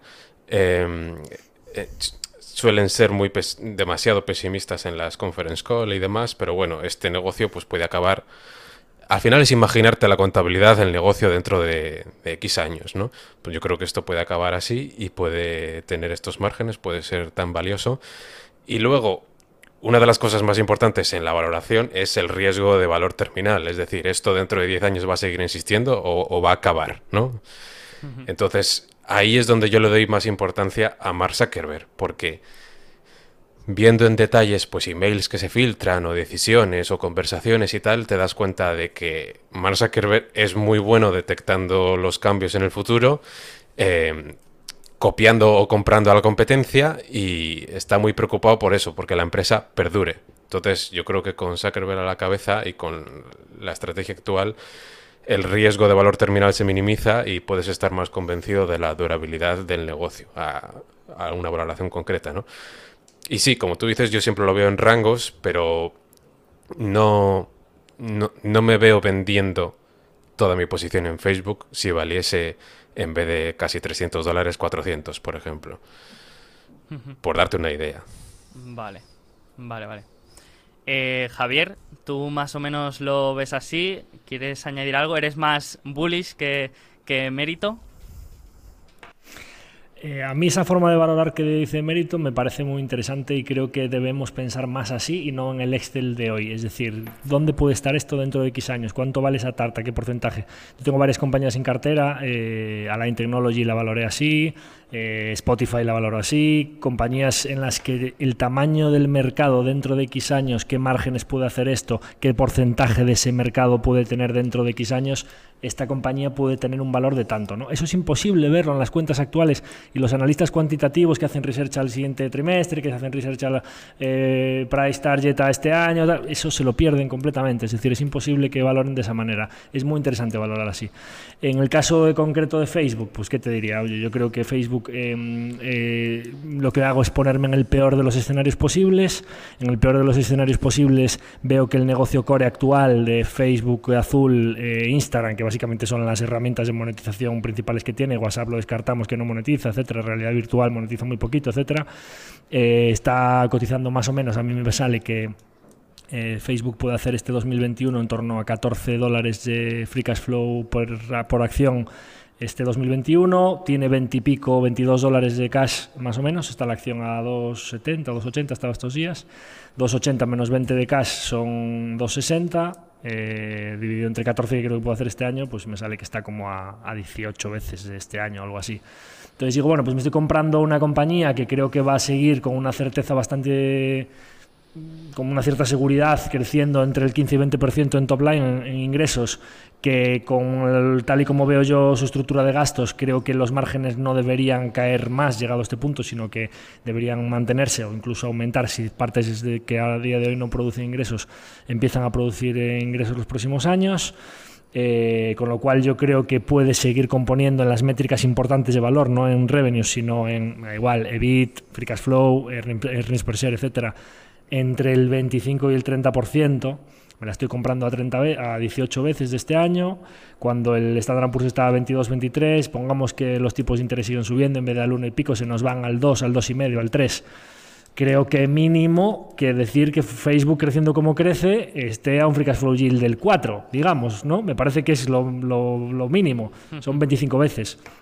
Pues si puede hacer 14 este año, más el cash, 14 por 25 mm, te da 3,70, más 20 y pico de cash que tiene, 3,90, pues ahí tienes los 400 que decía el mérito. Es decir, Facebook ahora mismo está a 280 y podría irse este mismo año, la semana que viene, en octubre, cuando sea de este año, se podría ir a 400 y simplemente estar correctamente valorada de su plataforma core sin pagar nada por todas las opcionalidades. ¿vale? Por supuesto, yo no vendería ni una sola acción de Facebook si se fuese a 400, porque es que a mí lo que me importa no es el re-rate de 18 a 25, no juego a eso. Si viene, perfecto, mayor tier, genial. Lo que juego es que creo que las métricas claves de Facebook, con todas las opcionalidades que tiene, todo lo que veo es que va a seguir con una gran certeza componiendo entre el 20 y 25% los próximos años. Con lo cual, los 14 que hace nada eran 11 y pico, que hace nada eran 8 y pico, pues serán 16, serán 18, serán es decir, pues coges, haces un poquito tus números y dices esto en el año 2025, perfectamente se puede estar haciendo 20, 22 de free cash flow per share, eh, si sale alguna de las opcionalidades probablemente más, pagar el múltiplo que quieras y tal.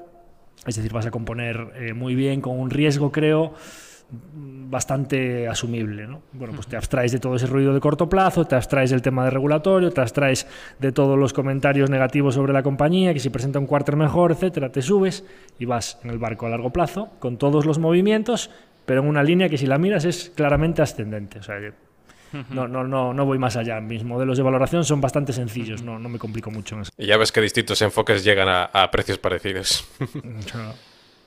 Sí, y, yo creo que el que esté escuchando esta conversación ahora estará entendiendo por qué, por qué he elegido a tanto Emérito como a Javier para hablar de Facebook. Y es por su visión de esta aproximación a la valoración tan distinta de la que podemos ver eh, en otros tantos medios, ¿no? De lo que habéis dicho, de, del EPS, de los, de lo, del beneficio por acción de este trimestre, de si ha subido un 3%, si ha cumplido las expectativas, si cuánto tiene que crecer para justificar su múltiplo. Y, claro, cuando hablamos de, de, una empresa de, con estas cualidades, pues la valoración, eh, yo como la entiendo, se tiene que, que, asimilar mucho a, a lo que habéis comentado, ¿no? Y, Emérito, si tuvieras que decir algo que te preocupa o que mm, eh, tienes ahí la mosca detrás de la oreja con Facebook y que, y que realmente ves un potencial peligro, ¿qué, dirías que es? Sí. Mm, ya ves que la valoración al final es, no tiene nada de raro, es, empresarial, tiene sentido, ¿no? El negocio es así y hay que entenderlo, hacer estimaciones conservadoras y llegas a algo que razonable, que tiene sentido. Mm, pero sí, es más a largo plazo que un analista que te diga cómo ha ido el trimestre. Pero a mí me preocupan, ya te digo, el, riesgo de valor terminal, cosas que, que, se puedan cargar el modelo de negocio en el largo plazo y hay que, vigilar, hay que vigilar la propuesta de valor para los anunciantes, pero también hay que vigilar que, que mantenga el engagement con la gente ¿no? y que vaya y, que no se lo cargue con demasiada publicidad o con o, con, otras, con otros problemas, pero al final el mayor riesgo a largo plazo era que, ese canal del que hemos hablado al principio, de por aquí va la atención de la gente, y esto lo controlan ahora Google y Facebook, que cambiase, que cambiase radicalmente y que quizá cambiase algo en el que a Facebook se le escapa, pues como lo de la realidad virtual, la realidad aumentada y te surge algo que no habías eh, previsto y te quedas sin gente, te quedas sin atención, te quedas sin publicistas, te quedas sin negocio.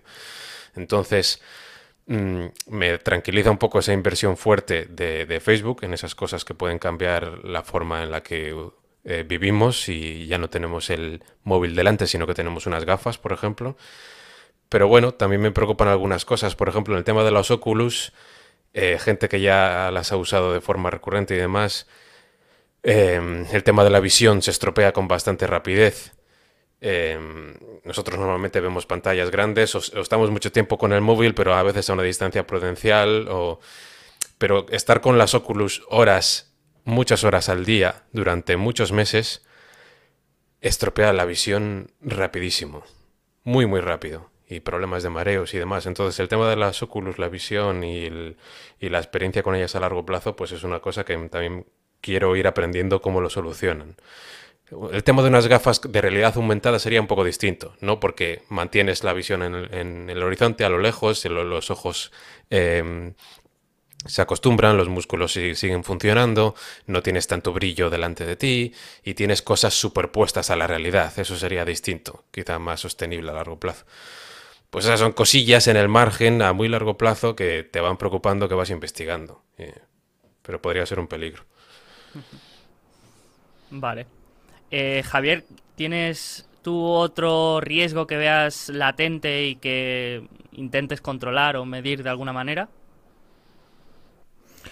No, los que comenta M y yo lo de la visión de, Oculus, por ejemplo, pues es algo que, era un dato que no tenía y que tiene todo el sentido, ¿no? Ya con el móvil mirando todos los que pasamos muchas horas delante de la pantalla, tienes esa vista cansada tan pronto, pues con unas gafas tan cerca, pues es un tema que sí que sin duda hay que monitorizar, ¿no? Pero sí, lo que dice él es el valor terminal de la plataforma, principalmente la plataforma core de Facebook, que sigue siendo lo que más ingresos produce. Si realmente sigue por el camino de dejar de, de interesar tanto a la gente y que entramos una vez al mes para ver los cumpleaños de la gente y poco más, como pasa aquí en muchos de nuestros entornos y eso se sigue expandiendo y realmente como que pasa de moda, no es que esté de moda porque ya lleva muchos años funcionando y tienen Instagram y tal, y es como que van tapando un poco las posibilidades de que la competencia, pero por ejemplo, lo hemos visto recientemente con TikTok que eh, una propuesta de valor que sea interesante para los usuarios o para los usuarios jóvenes, Snap está haciendo cosas muy interesantes también, hay que estar pendiente, quiero decir que mm, el tema del valor terminal, como decía Mérito, es importante y creo que Zuckerberg, como, como, decía él, está muy pendiente de todos estos temas, copiando con Reels muy rápidamente lo de TikTok, sacando una, una versión similar porque no se la dejan comprar. Eh, todo lo que hizo con la compra de Instagram y WhatsApp ya nos estaba diciendo que ya lleva muchos años comprando o copiando la competencia y sabe perfectamente que ese es el riesgo, ¿no? Pues eh, lo de MySpace que decías o lo que decía la foto del periódico cuando es en los años 50, la gente va en el tranvía mirando el periódico y ahora vas a cruzas un paso de cebra y vais a todos los adolescentes con la cara en el teléfono móvil, ¿no? Si de repente la cara pasa a estar en otro sitio y en ese sitio no está Facebook, pues eh, eso es un riesgo importante, ¿no? Entonces, bueno, pues esas son las cosas que yo creo que hay que monitorizar. Eh, creo que ahora mismo la tesis tiene una inercia tan importante robándole cuota a los medios tradicionales, más la el crecimiento de la tarta vía crecimiento del PIB que hay para unos cuantos años a la valoración actual, que tienes como el margen de seguridad muy, muy importante porque el downside está muy limitado. Si me dijeses, no, es que te la estás comprando Facebook a 50 veces flujo de caja y tiene que salir ya todo bastante bien y tal, el riesgo es bastante más alto. Ahora, con ese margen de seguridad que tienes, porque la valoración es muy justa, tiene que salir todo muy mal, puedes empezar a verlo venir, puedes estar pendiente de que sale algo, de que creo que va a haber, estando muy pendientes, que no hay que abandonar ninguna inversión, hay que estar muy pendientes de todo lo que va saliendo.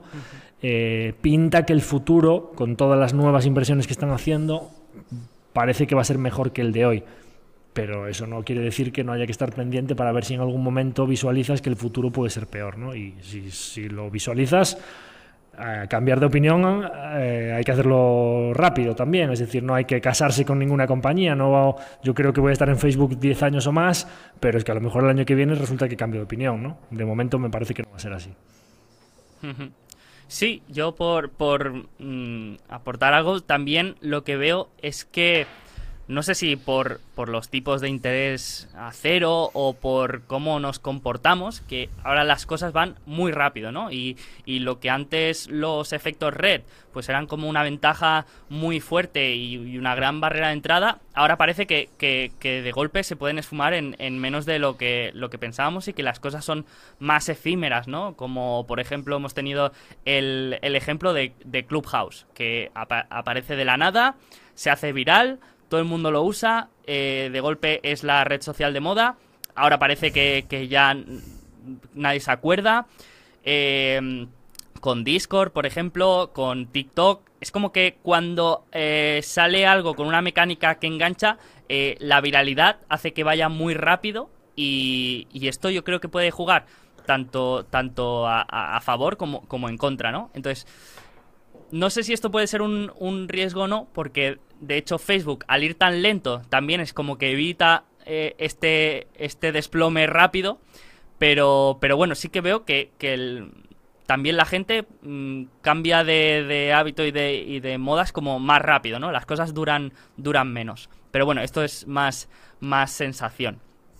Entonces, ya por acabar, os quería mm, sacar el tema de Mark Zuckerberg, que a mí quizá es una de las partes que, que, me cuesta descifrar. Porque a mí me gusta mm, ver cuando habla la gente y, mirar sus rasgos e intentar entender qué dice su expresión corporal y, qué está diciendo sus lo que no dicen las palabras. Pero con Mark Zuckerberg tengo un problema, no consigo descifrarle, no sé si es el genio que mucha gente piensa o, es eh, un, nerd muy inteligente. Entonces quería saber vuestra opinión, Javier, eh, si quieres eh, empiezo por ti. ¿Qué, opinión tienes de, Mark? hemos comentado que era casi la mitad de la tesis o, más de la mitad. Entonces, ¿qué, ¿qué podemos decir sobre Zuckerberg? Pues hombre, sí que parece bastante bicho raro, ¿no? Eh, parece bastante bicho raro para bien, quiero decir. Eh, eh, es uno de esos genios que es imposible que fuese tan genio si no fuese así de raro, posiblemente, o con esas dotes sociales raras, podríamos decir, ¿no? para mí es, es, un genio de los que, como decía antes, si pudiese tener más en la cartera mejor, tiene 35 años, pues, eh, ahora mismo, pues imagínate, pues a lo mejor tiene 30 o 35 años de carrera por delante profesional pensando de esa manera en un negocio con, con, altas barreras de entrada y con retorno sobre el capital invertido alto y con muchas ganas de reinvertir el capital como parece que está, pues puede montar una bastante buena los próximos años, ¿no? Eh, no solo es importante el tema de mar, sino que también se rodea de gente que no tiene tanta relevancia, pero que tú investigas un poquito los perfiles que tiene a su alrededor y está rodeado de, gente que es, eh, son auténticos cracks, ¿no? Y, gente que además en cada momento eh, le gusta tener a gente a su lado que le dice las cosas que a lo mejor a otro CEO no le gustaría que le dijesen. Eso es muy importante, es decir, eh, es una persona que le gusta que le hablen de las amenazas, que le gusta que le digan las cosas que se están haciendo mal en la empresa, que le gusta... Eso está muy bien, ¿no? Es decir, que creo que es una persona que mira mucho más allá, que a, más largo plazo que, la mayoría del mercado. Es joven, es emprendedor, creo que es, es un típico de estos CEO fundador que tienes en la cartera y dices, pero si este le da igual que la acción esté o cuántas acciones vende para su fundación cada pero es, como si tú tienes una microcap de 50 a 100 millones y el CEO fundador tiene el 35-40% de las acciones, eh, te da igual que venda unas poquitas o que compre unas poquitas, su vida es la empresa. Es decir, eh, Zuckerberg podría haber vendido Facebook ya donde va hace muchísimo tiempo y irse a vivir la vida y nada más. Y no lo hace. ¿Por qué? Porque precisamente porque es un nerd. Su vida es la, empresa y creo que su proyecto vital es eh, crecer, hacer eh, de Facebook un proyecto con mayor calado a nivel social, tener la próxima plataforma de conmutación o tener el próximo e-commerce que le puedo hacer plantar cara a Amazon, cualquier cosa de estas. ¿no? Entonces, pues para mí eh, es una parte importantísima de la tesis. Estoy muy tranquilo porque es joven, porque es emprendedor, porque está en un buen negocio, porque es bastante visionario de lo que puede pasar en el futuro, con lo cual una parte súper relevante de la tesis es su CEO. A mí me hace gracia cuando, cuando se habla de del copycat que, que hace Facebook de, de, otras plataformas como de TikTok o, de Snapchat, porque cuando le han preguntado sobre este tema a Mark Zuckerberg, le, él ha reconocido que ya no es por... O sea, sí que es una parte por sobrevivir y, mantenerse vivo en el mercado, pero otra parte es porque él es, dice que es ultra competitivo y que, y que le gusta estar siempre por delante y le gusta siempre ganar. Entonces, eh, todas estas eh, maniobras y estrategias que hemos visto de intentar que no le roben cuota y de intentar eh, copiar una mecánica de, otra empresa, también, también van por ahí. Entonces, Emérito, ¿quieres comentar también tu, tu visión, tu opinión sobre este genio y figura? Sí, yo suscribo todo lo que ha dicho Javier y, también iba a decir precisamente eso, que yo creo que, que él es un...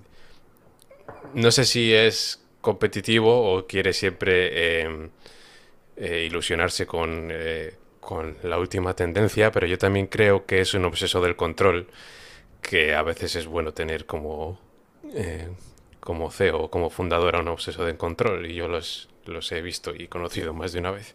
Entonces, eso hace que quiera estar siempre por delante, ¿no? Y, y además es que él se fija mucho desde el principio se ve incluso en, la, película, no sabemos si fue así, pero se ve luego en la realidad, en sus emails, en sus conversaciones en sus acciones, se ve que él se fija en los temas psicológicos más importantes, en los temas conductuales, en cuál es la idea clave que va a permitir que esto funcione y que sea escalable. Al principio, pues el tema de la, de la exclusividad, ¿no? O de toda la em, las interacciones sociales eh, relevantes en un, en un mismo lugar.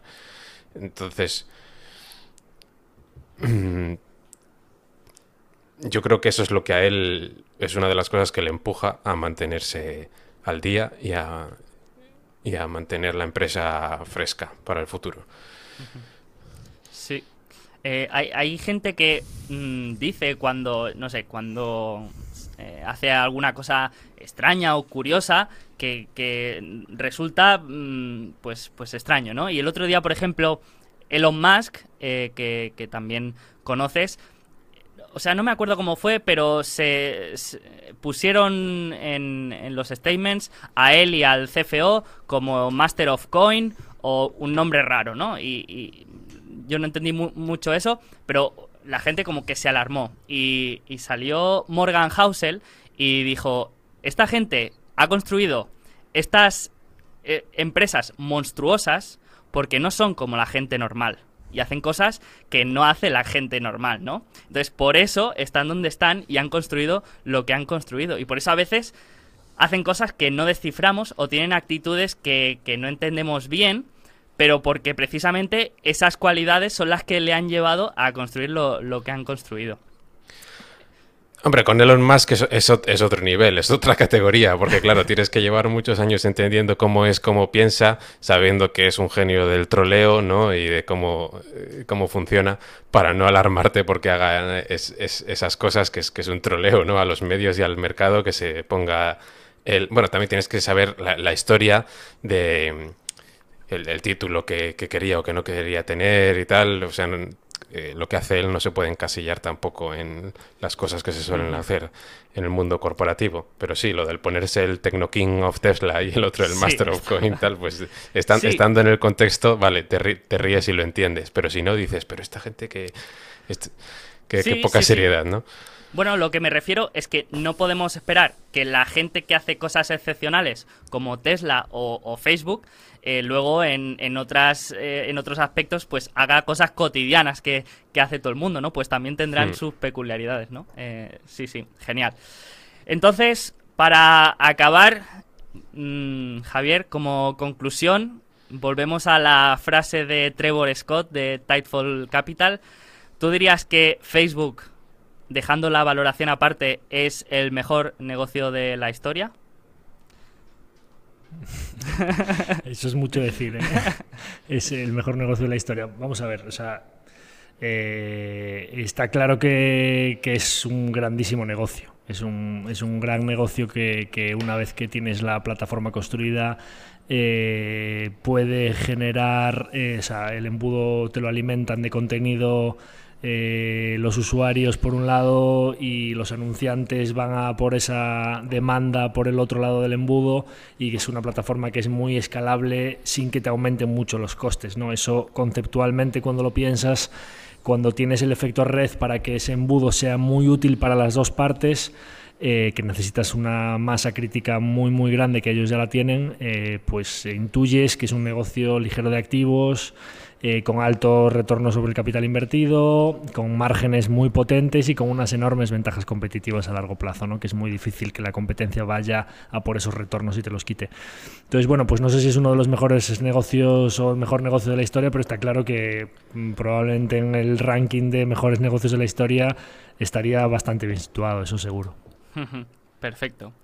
Y Emérito, eh, te hago la misma pregunta. ¿Es el mejor negocio para ti o, está ahí peleándose con Amazon? ¿O con Tesla? Bueno, es que el mejor negocio del mundo es mucho decir, pero sí que tiene, eh, o sea, sí que cumple muchas de las características, ¿no? Y firma muchos de los tics de, una empresa típica, mm, buena tesis a la, Warren Buffett, de, de no necesitar dinero adicional que invertir para crecer, de, tener un, fundador eh, incentivado y em, para conseguir lo que se propone, de tener, de tener una valoración razonable y de tener polémicas ¿no? Em, para, para conseguir comprarla a buen precio, porque todo, el mundo quiere comprar empresas con un futuro extraordinario a buen precio, pero como todo el mundo quiere hacerlo, pues normalmente los demás no te lo van a, vender al precio que tú quieres. Siempre tiene que haber algo polémico o puntual o, distintivo que, tú entiendes de otra forma para, para conseguirlo. Entonces, yo al final de todas las empresas que, que conozco no puedes estar a, a, todas, pero de las que conozco que me gustan sus características, las ordeno en el fondo, lógicamente, pues por convicción y por certidumbre, por rentabilidad esperada, y cuanto mejor cumplan esas condiciones, más suben, y es la segunda del fondo desde hace años después de Brookfield, o sea que por algo será. y Javier, en, en Global Acción es la primera, ¿verdad? Si no me equivoco. Depende del momento, porque depende un poco de cómo esté la... Hace mucho que no toco esa posición, no compro ni vendo acciones, salvo que rebalancé porque entre dinero en el fondo salgas, es decir, si la mantengo con un peso estándar, eh, está siempre top 3. Ahora mismo va, está bailando en función de que si cae un poquito Facebook o sube la número 2 o sube la tal, está siempre top 3. Tiene un siete y medio ahora mismo en la cartera. Hace nada estaba de primera, ahora creo que está de segunda, pero están siempre por ahí. O sea, no, no, no miro mucho, tampoco me afecta mucho que tenga un 7,8 o un 7,4 si la otra la adelanta, pero vamos, está top 3 permanentemente porque creo que, por lo que decía en mérito ahora, o sea, por, por las perspectivas de crecimiento que yo le veo a largo plazo, lo que sería un GARP, ¿no? Un crecimiento a precio razonable me parece a mí que sabiendo los riesgos que existen en la tesis, conociéndolo, sabiendo por qué el mercado tal, cuando le has metido muchas, muchas horas a la tesis lo conoces, ¿puedo vivir con ello? Sí, a ese precio, con las perspectivas que le veo adelante, eh, me parece de las inversiones más atractivas que de toda la cartera y todo el radar que tengo fuera de la cartera analizado permanentemente y es una empresa de, un montón de billions, de 800 años. Es que quiero decir que no, no hay que irte a una micro desconocida en Malasia, que, quiero decir que esto está de aquí delante de todos nosotros. Es como cuando lo que hablaba antes, el mérito de Apple. Joder, pero es que si Apple en 2017 estuvo meses y meses y meses a 11 veces flujo de caja y rebosando cash, ¿no? Es decir, ¿y por qué? ¿Y por qué? Y, no, bueno, es que es hardware, no, bueno, es que y esto no, ¿y por qué hacen con el cash? De repente dicen, no, cash neutral, vamos a recomprar acciones, vamos a tal, servicios, transición a servicios con todo el ecosistema brutal que tenemos de usuarios, que vamos a empezar a, venderles aplicaciones, iTunes, eh, iCloud, me vas a pagar tal. 30 y pico veces más el growth desde entonces. O sea, ves el gráfico de la acción sin los splits y es de locos. O sea, pues... bueno, pues yo creo que Facebook ahora mismo no está a 11, 12 veces flujo de caja, está como 18, 20, depende cómo lo valores, si coges las amortizaciones, si coges el CAPEX total o le quitas la parte que crees que es growth y tal, da igual, barata. Eh, pues yo creo que está en un punto así. ¿Por qué? ¿Y por qué? ¿Y por qué? Pues cuando pasen los años diremos, joder, como cuando Facebook estuvo no sé cuánto tiempo a bastante por debajo del múltiplo de mercado y con las perspectivas que tenía y tal, ¿no? Muy atractiva. Sí, pues totalmente de acuerdo. Bueno, pues con esto cerramos. Eh, finalmente nos hemos ido a una hora y media. Eh, Javier se reía de mí cuando le decía que, yo creo que lo haríamos en, una hora y, al final hemos estado una hora y media y, me he dejado un montón de cosas que, tenía apuntadas que quería comentar, el tema de, recompras, de India, de... Bueno, eh, tenía un montón de, cosas, pero yo creo que, que, bueno, que ya lo he comentado, ¿no? La gente se va a dar cuenta por qué os he elegido para, para hacer esto, para hacer un monográfico de una empresa, porque yo creo que no solamente va a servir para entender mejor Facebook y lo que es y por qué la tenéis en vuestro fondo y cómo la valoráis, sino eh, cómo cómo aproximarse a hacer una valoración cualitativa de, de, verdad, ¿no? Y se van a dar cuenta que en ningún momento, eh, eh, o sea, hemos hablado casi el 80% de, de, lo que nos gusta, de los aspectos cualitativos de la empresa, de sus cualidades y de números casi ni, ni hemos mencionado cuánto ganan ni cuánto era su beneficio por acción ni, ni nada. Así que mm, por eso me, me, gusta hablar con vosotros porque creo que tenéis una visión que, que es muy buena a la, a la hora de, de valorar la empresa. Así que os lo agradezco, Javier. Muchísimas gracias por tu tiempo y por compartir tu, tu visión de, de Facebook. Gracias a ti, Sergio. Gracias por invitarme, como siempre. ¿Cuándo, ¿cuándo has dicho que tendremos la siguiente carta?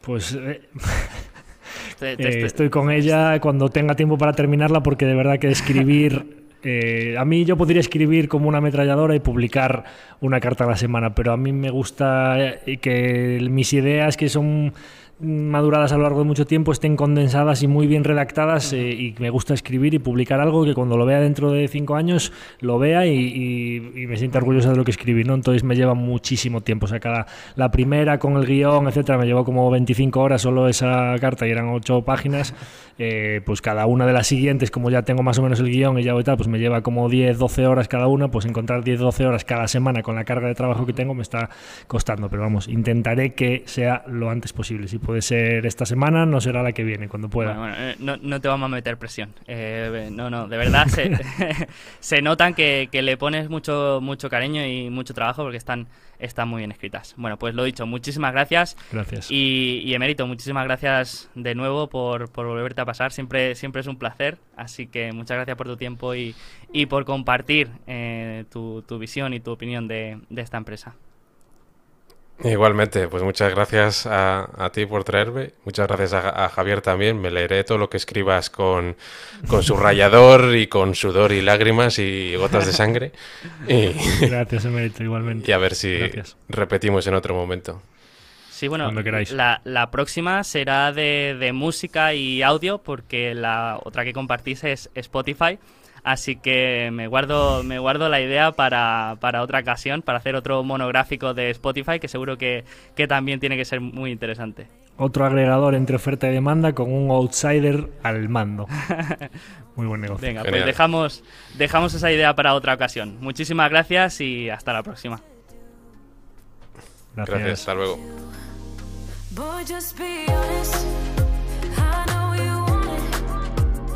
Bueno, pues espero que te haya gustado la charla de hoy con estos dos auténticos genios. A veces me olvido de repetirlo, pero me gusta siempre recordar que estas charlas hay que tomarlas como informativas y educativas y jamás como recomendaciones de inversión. Al final, por mucho trabajo y horas que dediquemos a estudiar un negocio, siempre pueden salir cosas mal y hay que entender que hay un riesgo implícito en este tipo de inversiones.